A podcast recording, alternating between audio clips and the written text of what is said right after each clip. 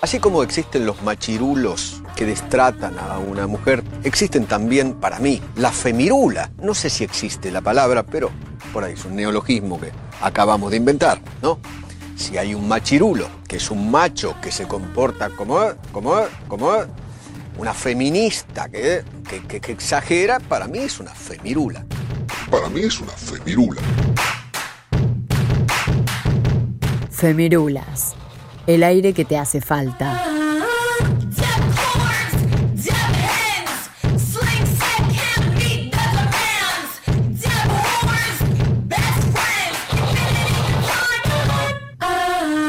La bisexualidad significa que soy libre y soy propensa a querer amar a una mujer como a querer amar a un hombre. ¿Y qué pasa con eso? ¿No es lo que la libertad implica? June Jordan, bisexual, poeta, ensayista y docente.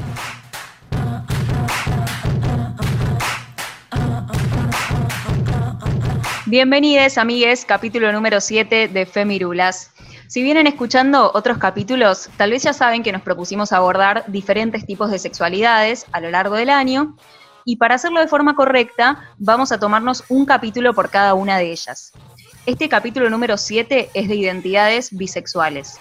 Una vez más nos encontramos con que hay muchos estereotipos y que la propia cultura desinforma, y es por eso que a lo largo del capítulo nos va a acompañar Brune Alzogaray. Ella es bisexual y es parte de la agrupación Bisagra Activismo Bisexual. Brune nos va a contar cuáles son los estereotipos que existen, qué luchas están llevando adelante y por qué tienen que luchar, entre otras cosas. Vamos a debatir mucho sobre la bifobia que existe en nuestra sociedad y cómo paradójicamente esa bifobia se termina dando en muchas ocasiones en espacios que se autoproclaman como diversos o como feministas. ¿Cuál es el rol de la bisexualidad en el feminismo? ¿En qué sectores de la sociedad se manifiesta la bifobia? ¿Si es generacional o no? Entre tantos interrogantes. Además nos vamos a encontrar con que el activismo bisexual es una lucha que muchas veces está marginada dentro del colectivo LGBTIQ y entre sus necesidades más urgentes se encuentran el reconocimiento de su orientación sexual y la representación en diferentes ámbitos, la creación de lazos fuertes y una vez más la aparición en la madre de todas las batallas, como siempre le decimos, que es la educación sexual integral. Grabando una vez más desde el aislamiento social, les doy la bienvenida a capítulo número 7 de Femirulas, Identidades Bisexuales.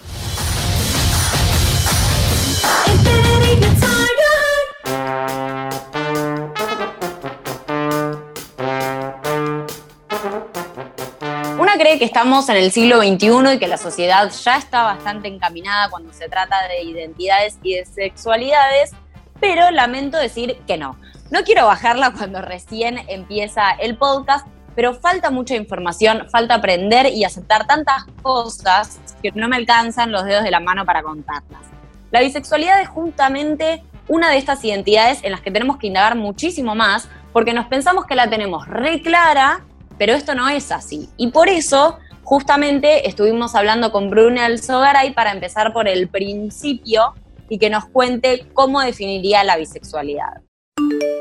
A la hora de pensar una definición de, bisexualidad, eh, suele suceder lo que más nos pasa cuando nos encontramos en espacios bisexuales, es que nosotros eh, no bancamos las definiciones cerradas, las definiciones estáticas, eh, nos gusta pensar en, en, entendernos de un lugar que no sea fijo, em, pero igualmente cuando nos vemos como forzadas a, resumir en pocas palabras cómo entendemos la bisexualidad, eh, bueno, hay varias cosas que, que entran en juego. Primero que hay muchísimas formas de vivir la bisexualidad, hay muchas bisexualidades, no, no existe una sola. Em, y como para reducirlo así brevemente, tiene que ver con la atracción sexoafectiva hacia personas de igual género al nuestro o de diferente género al nuestro. Em, es decir, atracción a más de un género, eh, atracción a diferentes géneros eh, que no sean el propio, por ahí va. Me parece súper interesante la definición que nos brinda eh, Brune, porque justamente como dijo, no es cerrada. todo lo contrario, es una definición completamente abierta e inclusiva, en el sentido de que uno piensa bisexualidad y enseguida se piensa, eh, eh, digamos, los opuestos. Por ejemplo, no sé, se es hetero y homo, ¿no? En cambio, acá lo que está planteando justamente es esto, es la apertura a distintos géneros, distinto del propio y, y distinto del que uno se podría llegar a pensar, digamos. Eh, me parece súper interesante y creo que, es algo que vamos a estar tocando el resto del capítulo, en el sentido de que, bueno, ir viendo qué es lo que, lo que definimos como bi, cuáles son estas distintas identidades bisexuales y cuáles son estos distintos modos de la bisexualidad que nos presenta nuestra, nuestra entrevistada. Otra cosa que me parece súper fundamental es lo que dice eh, sobre que las etiqueten estáticas. Esto ya lo hablamos anteriormente en otros de nuestros capítulos, pero es súper importante comprender que las etiquetas sirven hasta el momento en el que lo decide cada persona, no es algo que porque sos eh, bisexual o lesbiana o gay o cualquier tipo de identidad con la que te identifiques, te vas a quedar ahí estática para toda la vida siempre en la misma situación. Digo, es algo que varía y que cada uno delimita eh, bueno, los límites, justamente. Y eso está bueno, poder eh, utilizar las etiquetas como algo flexible que se van amoldando a la identidad de cada uno y cómo fluye a lo largo de toda la vida. Y esto es un poco lo que veíamos en nuestro capítulo de identidades asexuales, donde decíamos que las etiquetas muchas veces terminan siendo exigencias de una sociedad y no saliendo de nosotros mismos como para autodefinirnos y poder eh, desarrollar lo que sería eh, la vida en sociedad. Entonces me parece que es muy importante esto que comentaba Juli de, y también Brune, de flexibilizar las etiquetas y no tener que estar constantemente catalogándonos. Y aparte, sobre todo teniendo en cuenta cómo, cómo eh, introduce la, la, definición diciendo cuando nos vemos obligados a definirnos, o sea, ahí ya está como la imposición social de definir de qué lado estás, cuando en realidad no, hay lados, digamos. El deseo es móvil, esto de hablar de, la fluidez y de la flexibilidad me parece que es fundamental en este caso. Como contaba al principio, además, Brune forma parte de una organización que se llama Bisagra, y, dado a, ese rol que tiene y, al activismo que, que, todos los días hace, le consultamos qué luchas y qué demandas como organización y como colectivo se estaban llevando adelante. Formo parte de un espacio de activismo bisexual que se llama Bisagra. Funciona en Buenos Aires, en la ciudad autónoma y en el conurbano. Eh, hace un par de, años ya que estamos activando y somos casi todos eh, activistas bisexuales que veníamos de otros espacios o de otros y de otros recorridos dentro del activismo de la disidencia sexual. Principalmente eh, queremos que se repiense la ESI que es incluso una perspectiva bisexual eh, en los contenidos. Eh, con nuestra constante es pensar, bueno, ¿qué, podemos hacer ante tanta invisibilización y contra la violencia que sufrimos eh, por ser bisexuales dentro de, de la comunidad LGBT más y obviamente como le sucede a todas las personas de la comunidad por fuera de esta en la sociedad. Bueno, lo dije al principio del capítulo, creo que fue el récord de haberlo nombrado por primera vez en lo más rápido posible a la educación sexual integral que va apareciendo en todos los capítulos, eh, independientemente del tema, y, siempre se genera esta dicotomía, como falta información, pero si la tuviéramos, ¿qué hubiera pasado? Hablamos de, de diferentes identidades sexuales, no solo de la bisexual, hablo de todas, desde la que hemos tratado y la que vamos a tratar ¿Qué pasa si desde que somos chiques en el colegio, en, cuando tenemos educación sexual con, tus padres, con tus madres, qué pasa si te plantean todos los tipos de sexualidad que podés llegar a, a experimentar en la vida? ¿Qué hubiera pasado? Siempre me pregunto, ¿qué pasaría si yo cuando tendría, no sé, 10 años me hubieran dicho todo el abanico de posibilidades que podía llegar a tener si yo estaría parada hoy en este momento acá o no? La ESI siendo la madre de todas las luchas siempre, desde el momento uno, eh, y es fundamental esto que dice Nati, de qué hubiera pasado si hubiéramos tenido toda esta información cuando éramos muy, muy pequeños, o sea, y creo que es algo que vamos a hablar a lo largo de todo el capítulo, de la cuestión de la bifobia, digo, eh, esto sería algo que no existiría si hubiéramos tenido la ESI desde pequeños y la posibilidad de tener un acercamiento, aunque sea, ni siquiera te una exploración, pero un acercamiento a la existencia de la bisexualidad, como al resto de las, de las sexualidades también. Es como algo que nos faltó mucho y que por eso hoy tenemos que luchar tanto para revertir todas estas estructuras que tenemos en nuestro cerebro supermachistas. No solo romper estructuras, sino bancarte todos esos estereotipos y producciones culturales y todo lo que siempre nombramos. Si hay información, no habría tanto mito alrededor de cada tipo de sexualidad. Esto también hablamos con Bruna y nos comentaba esto. Creo que los, estereotipos eh, que existen sobre las personas bisexuales eh, los conocemos bastante. Tienen que ver con que se nos juzga eh, de indecises, que tenemos como más probabilidades de ser infieles si es que decidimos estar en una monogamia. Somos personas en las que no se puede confiar, muy inestables, emocionalmente caóticas, problemáticas, que, suelen traer mucho conflicto, que les gusta siempre la fiesta y la joda, también pensando que eso puede ser, o sea, como si eso fuera algo peyorativo. Eh, se nos asocia a la promiscuidad, a la eh, constante, el constante deseo de tener múltiples parejas, de me quiero coger todo lo que veo, y a nada, trío, fiesta, lujuria, caos. También, o sea, nosotros reconocemos que estos son estereotipos, pero también cuestionamos un poco el hecho de que, eh, ¿por qué esto tiene una carga tan negativa? Digo, no por ser bisexual vas a ser una persona fiestera, pero si fueras una persona fiestera, ¿cuál es el problema? Como que también está muy ligado a una sacralidad de la vida sexual muy moralista. Cuando escuché este audio, lo primero que pensé fue eh, qué triste que es que como sociedad tengamos tan claros cuáles pueden ser los prejuicios en torno a la bisexualidad y tan poco claro cuáles son las realidades que viven las personas que se identifican como bisexuales.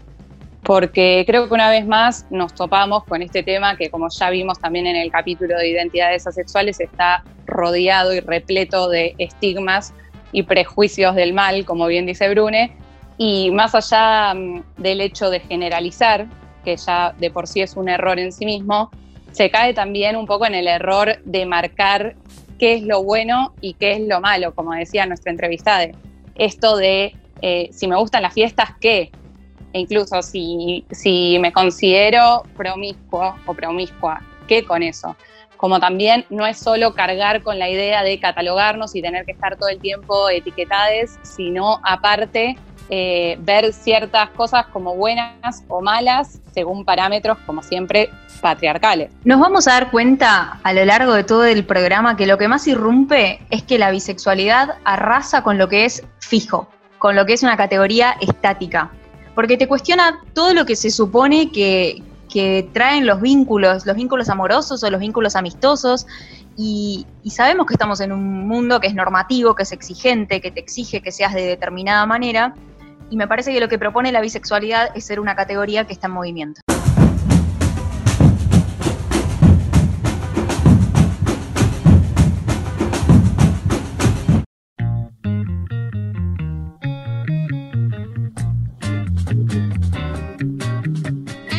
Siempre que queremos hablar de identidades sexuales que no sean las hegemónicas, que no sean las normativas, nos vamos a encontrar con sectores de la sociedad que lo rechazan porque siempre que se quiera romper con lo hegemónico, vamos a encontrar una resistencia negativa del otro lado. Y cuando hablamos de identidades bisexuales, este, esta resistencia negativa se traduce en bifobia. Le cuestionamos a Brune cómo se manifiesta ese biodio y nos respondió esto. En cuanto a cómo se manifiesta la, bifobia o el, o biodio en la sociedad argentina, eh, está muy ligado a los estereotipos que se repiten en todos los espacios, como que la, idea de la bisexualidad que, escuchamos en, ya sea en las representaciones en los medios eh, o en los espacios donde nos movemos, siempre están ligadas a estos estereotipos que mencioné antes. Y sí nos ha pasado que incluso en, organizaciones eh, de políticas LGBT, cuando se hacen, eh, cuando se piensan las estadísticas, las encuestas para generar estadísticas, para recabar información, se hacen sondeos a la población LGBT, por lo general no se contempla la bisexualidad, eh, lo hemos visto, lo hemos visto en numerosas ocasiones, que eh, no, no, estamos incluidos en, en las preguntas que se hacen en una encuesta, por lo general, en, ya sea desde las organizaciones, no, no siempre, o sea, no hablando exclusivamente desde el Estado, porque el Estado obviamente que muchas veces tiene una deuda muy grande con, con todo el colectivo LGBT, sino también lo observamos pensando en, en relación a la bisexualidad en organizaciones y espacios que abogan por los derechos de las personas de la comunidad LGBT, que ahí incluso muchas veces no se nos tienen en cuenta, no se nos incluyen en, las recopilaciones de datos que se hacen, por lo que después es muy difícil pensar políticas, eh, pensar formas de articular, cuando no tenemos información, eh, como sí hay en otros países, si hay datos de violencias específicas hacia la bisexualidad, hay una sistematización de esos datos para poder tomar acciones eh, en relación a, lo que sucede. Eso es algo con lo que nos enfrentamos eh, mucho, mucho acá en nuestro país. Acá me parece que se presenta justo el punto donde al principio del programa llamábamos que es algo paradojal. Cómo en espacios que se abordan los derechos de las personas LGTBIQ, no se les incluye entonces la invisibilización proviene muchas veces de ese propio espacio donde se supone que la diversidad se acepta y se promueve la igualdad. Espero que esté de más recontra, además decir, no estoy diciendo que todas las personas son bifóbicas ni que todos los espacios lo son, pero sí resulta súper extraño y súper paradojal que si estamos investigando de dónde se previene, de dónde se proviene, perdón, las principales, los principales espacios de bifobia sean espacios que después se autoproclaman como, como diversos y como feministas. Y lo grave creo que radica en que de esos espacios pueden llegar a prevenir las soluciones. Es que es terrible porque es directamente cuando Brune habla sobre los sondeos y la recabación de información, de violencias, entre otras cuestiones, em, que eh, estos sondeos justamente se encargan organizaciones feministas y diversas, inclusivas, porque el Estado directamente no lo hace. Entonces, al no incluir a las identidades bisexuales es directamente dentro de la comunidad LGBTIQ están eliminando la existencia de la bisexualidad. O sea, están ya no como eso. Tipo, no te incluyo en un sondeo. ¿Por qué? Porque, no sé, andás a ver qué es lo que consideran sobre la bisexualidad. Eh, obvio que es como dice Nati, no es que todas las agrupaciones bla, bla, bla, ni son todas bifóbicas. Pero sí hay una gran parte que lo es porque el ejemplo que dice Brune, no incluyen a las personas bisexuales en los sondeos. Y también acá me parece que se abre un debate que lo hemos tocado en capítulos anteriores, que es volver a la cuestión generacional y entender un poco eh, esto que decimos de cómo se percibían ciertas cuestiones antes y cómo se viven hoy en día. Eh, creo que eh, esto puede ser un poco polémico, nuevamente no estamos generalizando, pero eh, sí pasa que a, a homosexuales en su momento, hablo eh, lesbianas de hace muchos años, putos, viejos, eh, les pasó esto de que les costó tanto justamente por el nivel de opresión con el que vivían, esta idea que odio decir salir del closet, que tildan o caen en el error de tildar a la bisexualidad de eh, como, ah, bueno, pero se quedaron a medio camino, no se animaron a salir del closet y se le cuestiona mucho esto a las identidades bisexuales en su momento. Y creo que, bueno, ahora de a poco ya vamos como rompiendo con todo ese estigma y con todos estos prejuicios que también hablábamos y vamos llegando a un lugar de un poco más de inclusión a pesar de todo esto que nos comentaba Bruna recién, que realmente es tremendo. Me quedé pensando en esto que decías y mm, si bien sí creo que tal vez puede ser un poco generacional, o sea, no lo descarto, también me parece que tiene que ver con que hay una frase que a mí me, causa mucha gracia que es lo puto no te quita lo facho, eh, o lo torta no te quita lo facha. Y eso es real, o sea, que vos estés en un boliche gay bailando con tu novio y frotándote con todos los chabones que existen y te hagas el diverso, diverse, eso no te quita que vos no seas hijos del propio sistema del que estamos y este sistema es el que te pide las etiquetas. Me parece que puede molestar por algo generacional, pero también puede molestar porque de adentro nuestro queremos que, te definas, o sea, queremos que la gente se defina, queremos que tengas una etiqueta y no me va que estés en el medio. O sea, creo que, va por eso, por eso también encuentro ese, digo, ¿cómo puede ser que haya rechazo en esos espacios? Pero a la vez digo, si estamos todos criados en el mismo sistema. Pero igual creo que eso también tiene que ver con lo generacional. Porque es como decía Iro, o sea, vos a una persona de cuarenta y pico de años le decís, ah, hola, sí, ah, ¿cómo estás? Ah, ¿qué tal? Sí, soy bisexual, te van a decir, mm, ¿qué? O sea, no existe la bisexualidad, o sos torta o sos puto y no me vengas con la bisexualidad porque, como decías vos, Nati, no estás definido. En cambio, si ahora, que eso es otro estigma de creer que la bisexualidad es una no definición o indecisión y no una identidad propia. Em, pero en cambio, si ahora a un pibe de 15 años viene y te dice que es bisexual, todos sus compañeros y compañeras van a decir, ah, ok, ¿qué me importa? O sea, es como, ya ni siquiera es algo de interés andar indagando la sexualidad de la gente, como que en ese sentido creo que sí es generacional el hecho de pensar que la bisexualidad es la indecisión en lugar de pensar que la bisexualidad es eh, justamente una identidad por sí misma. Tal cual, y no solamente tomarla como una indefinición, sino también tomarla como una etapa de experimentación, cosa que también ha pasado en la mayor parte, o sea, un montón de testimonios y artículos que fuimos leyendo cuando armamos este, este capítulo del podcast, estaba tildada como, bueno, está experimentando, está buscando a ver qué es lo que le gusta, es como mmm, muy polémico. Es que muchas veces escuchamos esta frase de como es bisexual, se quedó en el medio, está a medio camino. Y creo que ahí es donde caemos como en, el mayor error. Eh, y hay una frase que dice, eh, que me gusta, que es bastante sencilla, pero dice, no, no estoy confundido, sí, soy bisexual. Y me parece que sintetiza a la perfección todo esto que estamos comentando.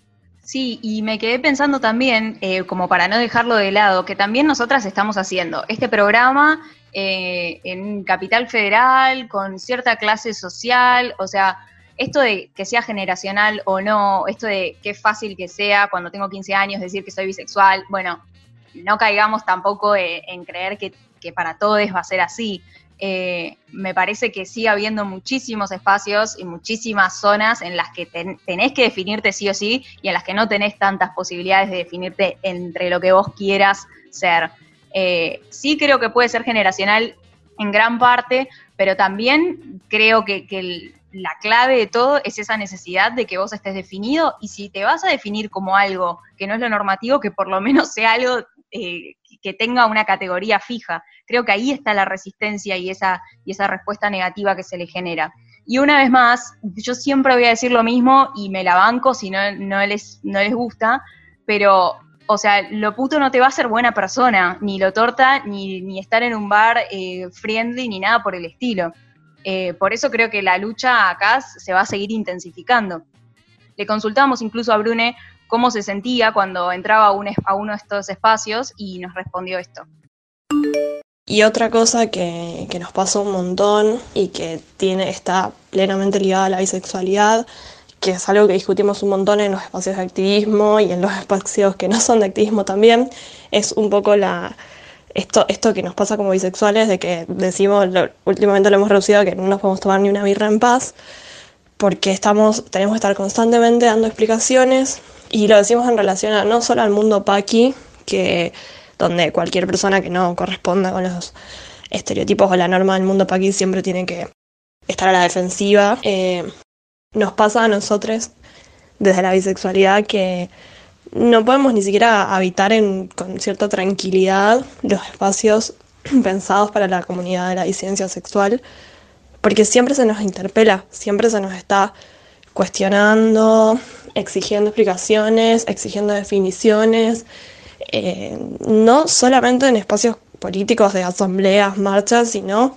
en espacios de recreación y esparcimiento de la comunidad, donde ah, quizás una lesbiana va a tomarse una birra a un lugar que sabe que probablemente no le suceda nada porque es un bar LGBT, a nosotros como bisexuales nos pasa que cuando sale el tema de conversación tenemos a cinco personas eh, de preguntas y cuestionamientos.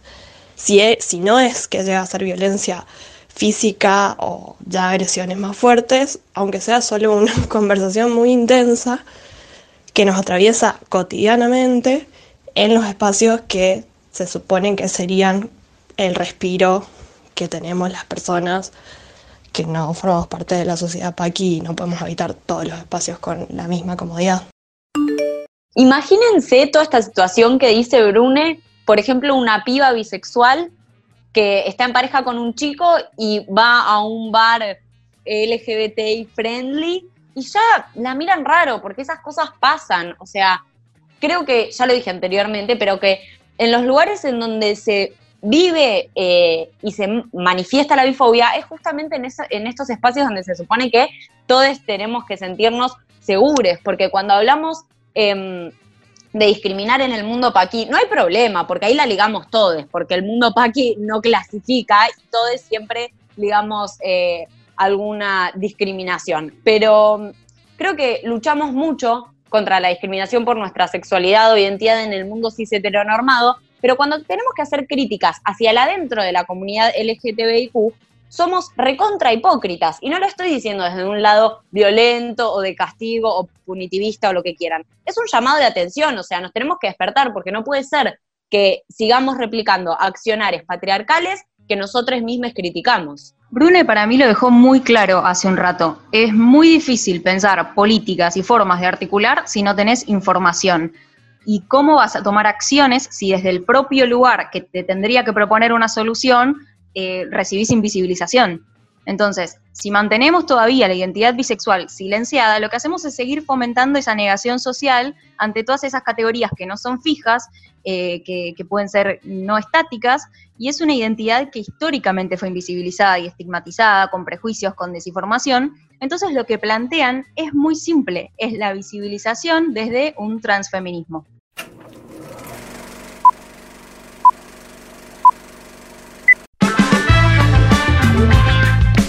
Y arrancamos con la sección cultural y la verdad que tengo que decir a todos quienes nos están escuchando que el otro día dije, mmm, qué mal, no encontré información, había muchas cosas, no sé qué.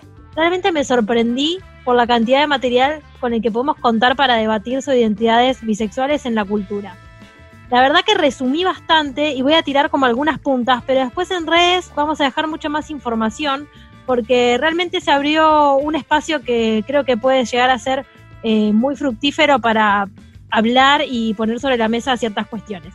Así que voy a arrancar presentando creo que tres o por lo menos dos cosas que conocemos todos y que vamos a poder hablar, que son eh, las eh, biografías, películas de, basadas en la biografía de tres personajes que públicamente se autodefinieron como bisexuales, que son Bohemian Rhapsody, la vida de Freddie Mercury, Frida, la película que se basa en la vida de Frida Kahlo, y Gia, la película que se basa en eh, la vida de la supermodelo Gia, eh, que fue muy famosa en la década de los 80.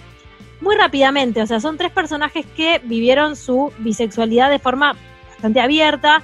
Digo, em, Freddie Mercury tuvo una de las canciones más conocidas de Queen, Love of My Life, que se la dedica a la que fue su novia este, gran parte de su vida y que vivió la última parte de su vida acompañado por una pareja eh, hombre. Así que nada, me parecía súper interesante traerlo a colación hoy. Frida Kahlo, que también se la relacionó con este, la bisexualidad y la experimentación y lo de vivir muy libremente su sexualidad según le pintaran el momento, digamos. Eh, y Gia, que es súper interesante su, su, vida, no sé si vieron la película, pero la peli es del 98, está protagonizada por eh, Angelina Jolie. Y lo que tiene de interesante y de, no sé si este, decirlo problemático, pero sí que fue como un hito en la representación de distintas eh, cuestiones ligadas con los movimientos activistas, que Gia fue la primera supermodelo eh, en el mundo de la moda, digamos, en ser no solamente bisexual, sino también en, digamos, morir por eh, HIV. Así que fue como en su momento una explosión de problemáticas que saltaron a la luz que, nada, sirven justamente para aportar a la lucha y adquisición de derechos de estas comunidades, ¿no? Eso justamente era lo que iba a decir, que creo que tiene que ver el pensar, bueno, si hoy ya es súper difícil eh, ser bisexual y, el reconocimiento y la visibilización de las personas bisexuales, que incluso lo hablamos recién dentro de la comunidad LGBT, tampoco se les da toda esta visibilización, ni me imagino en aquellos años eh, de estas personas las que después tuvieron eh, películas biográficas, como no quiero imaginarme lo que debe lo que debe haber sido o si incluso salieron, entre comillas, del closet a decir, sí soy bisexual o era algo que se mantenía ahí en secreto, pero bueno, todos en el fondo lo sabían. Hay una escena buenísima en Bohemian Rhapsody donde hay una conferencia de prensa, ellos presentando su último disco, y lo único que hacen es preguntarle a Freddie Mercury sobre su vida sexual. O sea, es como generaba una, mm, una suerte como de cuestionamiento que, nada, creo que él por, en parte lo manejó bien y en parte como pudo, digamos, ¿no? Creo que a medida que estas cosas se van visibilizando, uno va adquiriendo estrategias de cómo eh, manejarlo públicamente, sobre todo cuando todavía existe como este estigma, este estereotipo que estamos hablando, ¿no? Me diste el pie ideal porque estaba pensando en los estigmas, prejuicios, estereotipos, todo lo que venimos tocando, y pensaba que pasa mucho esto de el hombre cuando eh, eh, habitualmente tiene parejas heterosexuales y de repente pasa a estar con, un, con otro chabón, automáticamente se lo tilda de gay y socialmente no se le da la posibilidad de decir soy bisexual, porque hay como una concepción generalizada de no, ya estuviste con un chabón, sos puto. ¿Y por qué? O sea, puedo volver a estar con una mina, puedo estar con quien se me cante y, ser, y reconocerme como una persona bisexual. Y esto volvemos a caer en un estigma. Y eh, que es totalmente patriarcal, como siempre, y es a la inversa lo que pasa con las mujeres, que las mujeres estamos, estamos con minas y automáticamente no nos tildan de tortas, sino que muchas veces en su época hasta solían tildarnos de, ah, lo hace para calentar a los chabones, porque saben que mina con mina nos calienta más. Error. Siempre se vuelve a lo que es el mandato de la masculinidad, que creo que acá es la explicación perfecta. Los hombres tienen que estar todo el tiempo demostrando su virilidad y su masculinidad y su hombría y su macho gigante que tienen adentro entonces, inmediatamente cuando hacen algo que va en contra de eso, ya no pueden seguir siendo hombres. Eso creo que es la explicación de por qué también es como dice Iro, eh, si, ya sos eh, gay, como que no puedes ser bisexual, como que no puede haber ahí una, una no sé. Bueno, con este debate habilitaron los eh, materiales que traía a continuación, que los voy a nombrar muy brevemente, porque quiero nombrar otras cosas, otras un montón de información, este, que es justamente esto. Estos tres ejemplos que estábamos hablando recién eran eh, dos mujeres bisexuales, un hombre bisexual bastante juzgado en su época.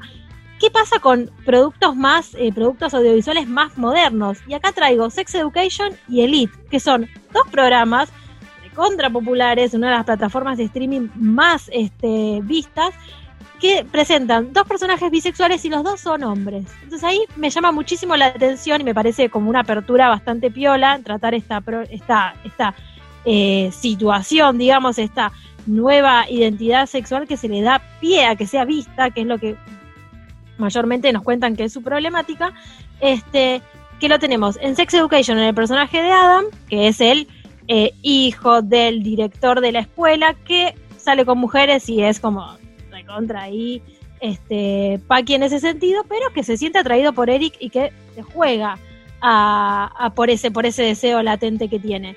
Y en Elite tenemos el personaje de Polo que tiene a su novia este, estable, digamos, pero que al tener un encuentro con eh, otro hombre puede, eh, digamos, poder reconocer que también le gustan los hombres. Entonces me parece que ahí vamos encontrando como este nuevo canal eh, activista en las producciones audiovisuales.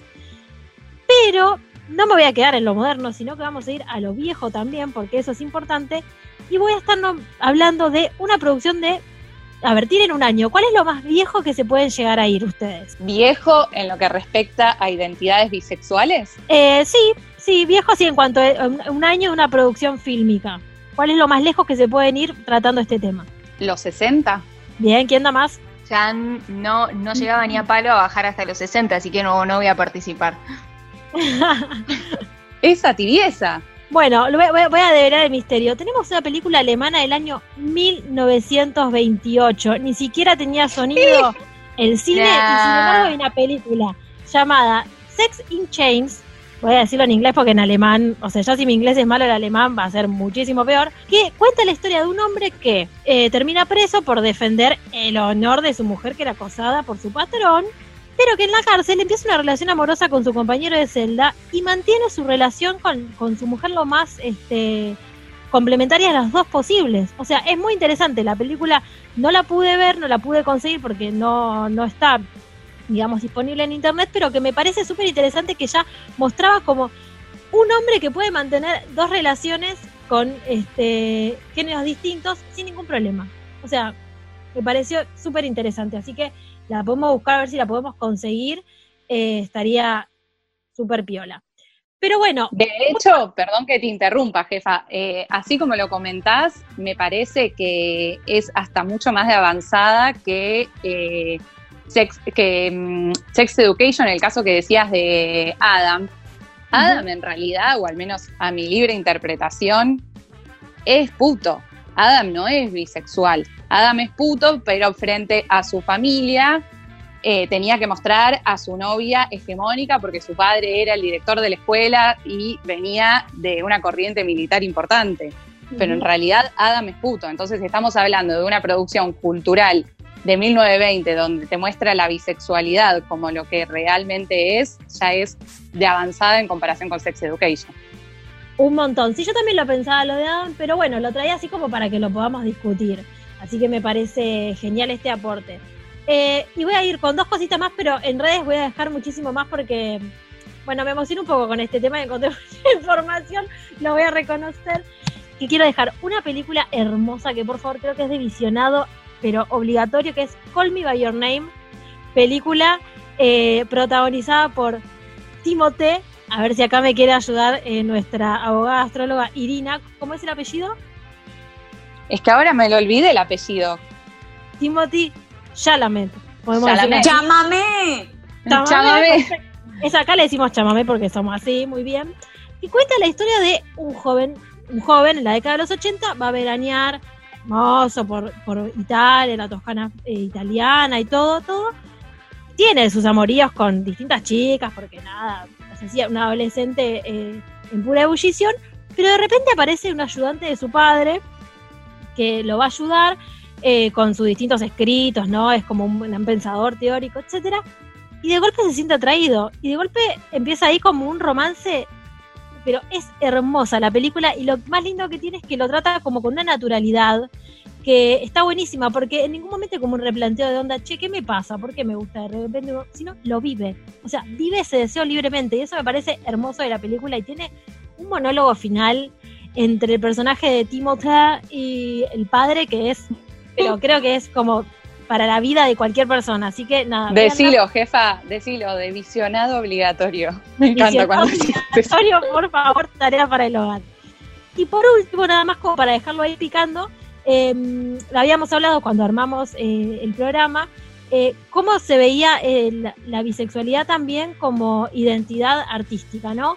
Y traíamos el ejemplo de eh, David Bowie, Madonna y Marlene Dietrich. Dietrich, artista, actriz de la década del 20 y 30, pero hegemonísima, y sin embargo jugaba todo el tiempo con, con la idea de la bisexualidad y lo, y lo andrógino, igual que Bowie, más adelante, ya en la década del 60 y 70, y que retoma Madonna también en la década del 80 y los 90. O sea, me parece que algo que está latente en la cultura y que está bueno como para revisionarlo eh, y revisitarlo, ¿no? Así que bueno, en redes va a haber muchísimo más material para que sigamos debatiendo esto.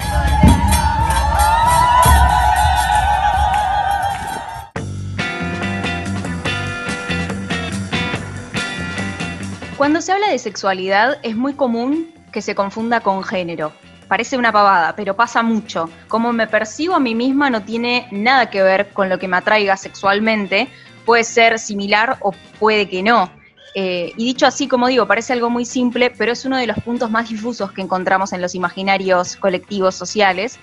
Y dentro de esta neblina difusa me parece que la bisexualidad muchas veces se puede confundir con binarismo. ¿Qué le diría a esa gente, Brune? Es esto.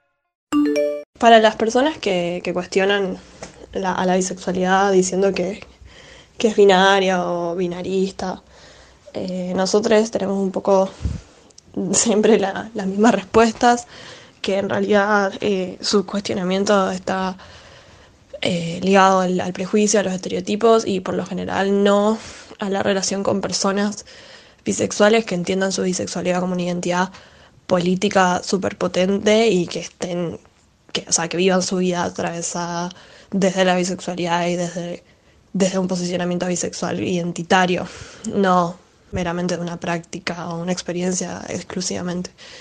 Em, nosotros tenemos ese debate en nuestros espacios completamente saldado.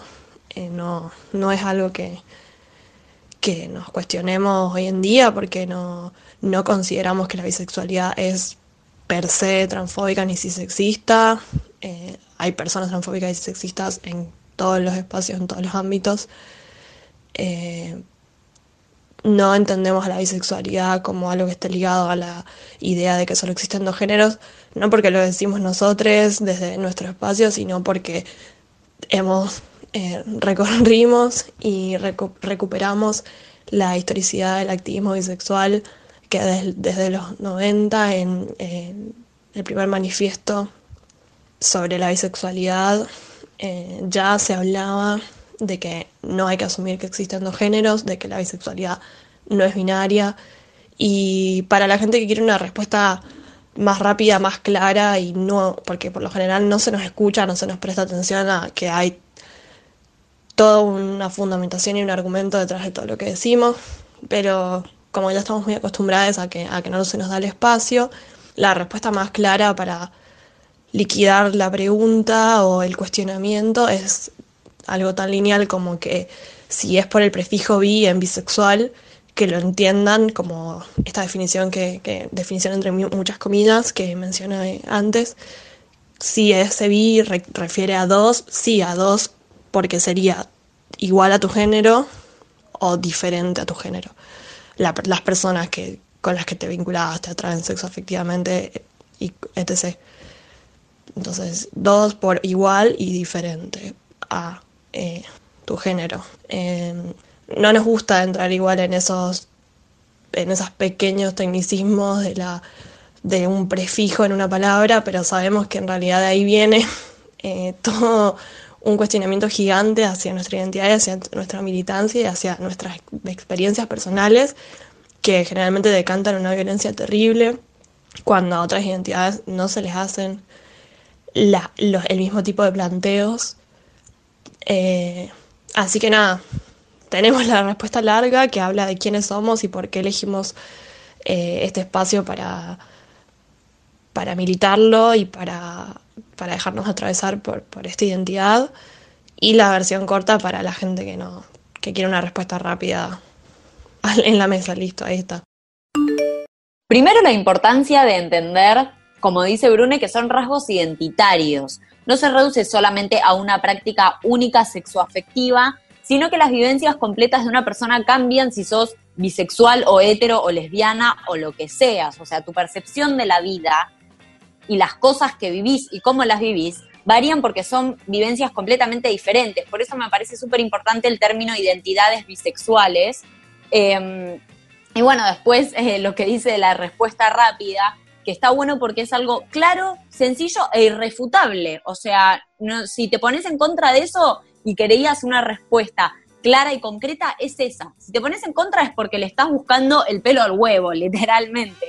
Em, porque simplemente es explicar que el prefijo bi es por mi género y por el otro género. O sea, ese otro puede ser cualquier otro género del abanico tan grande que por suerte existe hoy. Bueno, para ir cerrando, si te interesó este capítulo, si querés profundizar más sobre este tema, le pedimos a Brune Alzogaray que nos recomiende referentes activistas y teóricas sobre bisexualidad.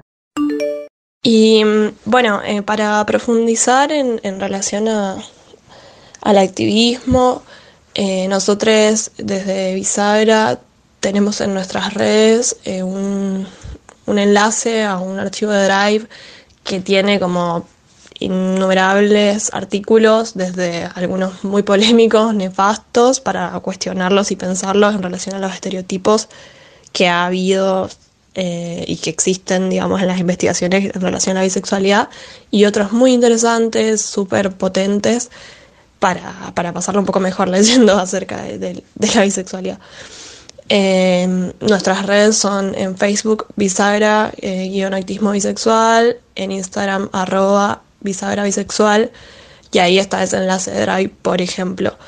En cuanto a nombres, nosotros siempre mencionamos a Alejandra Sardá, que fue eh, la primera activista bisexual de, con, así con, un nombre conocido en, nuestro país, que se posicionó en, enfrentada a, las lesbianas organizadas y fue muy discriminada, discriminada por ser bisexual porque ella había empezado su militancia como lesbiana en los espacios lésbicos. Y, bueno, después eh, se convirtió en una referente de la, de la bisexualidad eh, que ha escrito nada, cosas tremendas em, y que sufrió mucha violencia en su vida en relación a, reconocerse como bisexual dentro del activismo mayormente porque de la sociedad ya la tenía digamos desde, desde que bueno era leída y conocida y nombrada como lesbiana. Así que Alejandra Sardá una referencia eh, que no puede faltar y después em, un espacio que, que también es muy conocido eh, bisexuales feministas de acá de, Buenos Aires también. Hace un tiempito sacó un libro que se llama Bisexualidades Feministas y también, también tiene una recopilación de artículos, textos muy interesantes para, atravesar eh, todas estas temáticas en relación a la bisexualidad. Le damos las gracias a Brune por haber participado de este capítulo de Identidades Bisexuales y busqué a Alejandra Sardá, la activista que nombra, y tiene un trabajo que tituló Bisexualidad, un disfraz de la homofobia internalizada. Es de 1998 y elegí eh, la siguiente frase para cerrar el capítulo. En esta sexualidad normativizada, con indicadores de desempeño y metas a alcanzar, donde el deseo aparece controlado, nombrado, acotado, y el margen para lo imprevisto y para el cambio es mínimo, la bisexualidad irrumpe como elemento disruptivo.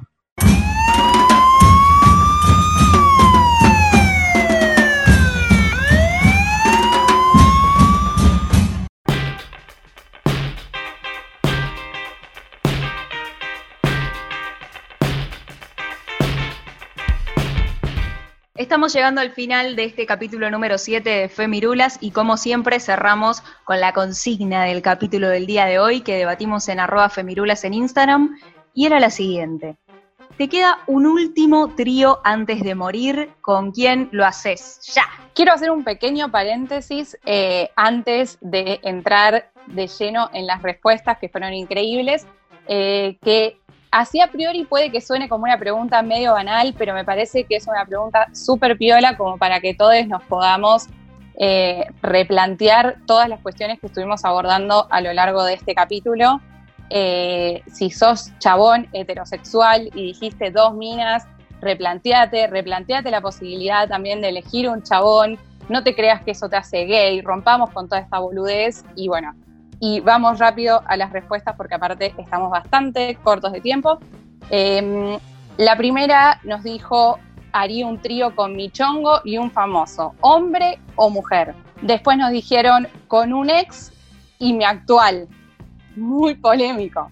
Eh, y les adelanto que salió mucho la figurita del ex, lo cual también es como súper complejo. Em, después nos dijeron, eh, con mi pareja estable y una desconocida random, que también me gusta esto de no definir el género, me parece súper piola, como dije recién. Eh, nos dijeron mi esposo y quien quiera sumarse a la movida, me encantó. Eh, alguien que entendió la consigna como yo, que fue como más bien orientada hacia personajes famosos, respondió Ryan Gosling y Uma Thurman. Hermoso, yo me sumo, hagamos un cuarteto ahí. Em, y como siempre, me gusta guardar dos perlitas o una para el final. En este caso tengo, eh, acá le estoy buscando, Scarlett Johansson y Santiago Cafiero. Me encanta, me parece hermoso. También me suma esa. Y eh, una última que me encantó fue em, Martín Guzmán y tres ex antes de la, del último ex. Eran tres ex. A ver, lo repaso porque lo tengo que volver a leer. No, y mi ex de hace tres ex. Sí, bien digo. Bueno, se tiene que poner a hacer números esta persona, pero me encantó mucho, mucho como de revivir a los ex. Eh, bueno, en mi caso me presento rápidamente. Eh, soy Lairo, me encuentran en Instagram como arroba soy Lairo, súper original. Eh, la consigna la interpreté como personajes famosos y renové mi trío, porque si me lo preguntaban hace un mes hubiera dicho otra cosa, pero eh, luego de ver Vis a Vis, sumo un nuevo personaje a este trío soñado antes de morir, que va a estar compuesto por Dante Spinetta, y Rizos de Vis a Vis, más conocida como Berta Vázquez. Te paso la bola, jefa. Muy buena. Bueno, mi nombre es Rocío Rivera, alias La Jefa. Me pueden encontrar en Instagram como arroba Rocío Rivera Escribe. Y yo me voy a sumar a la, movida de dos de los comentarios que nos llegaron por Instagram. Un famoso y alguien random. Pero el famoso ya lo tengo recontra definido, que es Justin Timberlake. Yo ya se los vengo diciendo, chicas, esta cuarentena me pegó un amor por Justin Timberlake, pero yo lo puedo explicar, pero bueno, está sucediendo. Y el desconocido, desconocide, random, tiene que ser alguien, sí, que desconozca y que no vuelva a ver. Esa es la única condición. Ya está, después todo habilitado. A mí me sorprendió, la verdad, que todos nuestros oyentes eh, hayan dicho como, y el que se sume y la que venga, como que les daba igual, y me parece que está bárbaro eso, como que tenemos oyentes ripiolas. Me parece súper fundamental, quería destacar eso. Em, bueno, me presento, soy Juli Pelisi, en Instagram, eh, arroba locutorta-bajo, así muy estilo fotolog. Y ya que están nombrando a todos famosos, yo también voy a nombrar. Yo haría con Dua Lipa y con Leti Siciliani. O sea, es algo como que no, puedo creer, te, te hago así como una mezcla argentina-inglesa que me parece fabulosa. Bueno, cierro la ronda. Mi nombre es Nati Stanchi, Stanchi Nati en Instagram. Eh, lo voy a decir igual porque ya lo dije como dos veces, pero la cantidad de gente que quiere volver a coger con el ex es impresionante. Te juro que no, no pensé ni a palos que íbamos a tener tantas respuestas de ex. Pero bueno, quedarán cada uno. Eh, me sumo a hacer el mix eh, internacional y nacional. Mi parte internacional va a ser así bien jupiteriano, o sea, bien arriba, mi, mi, deseo. Es Margot Robbie, la actriz de mm, Harley Quinn, por ejemplo, de la última peli de Tarantino, esa mina. Es re hegemónico mi trío.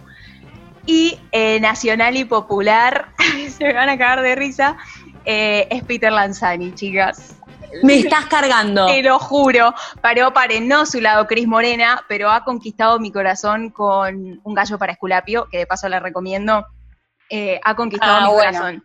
Lo bancamos, lo bancamos porque ha abierto su abanico actoral. A mí me cae muy bien, te banco Nati Mil. La reivindicación de Peter Lanzani se merece el trío con Nati. Se, claro, se lo merece. Esto como que está ahí, internacional y nacional y popular. Va ahí, va ahí. Vean un gallo para Escolapio, me van a dar la razón con mi amigo Peter.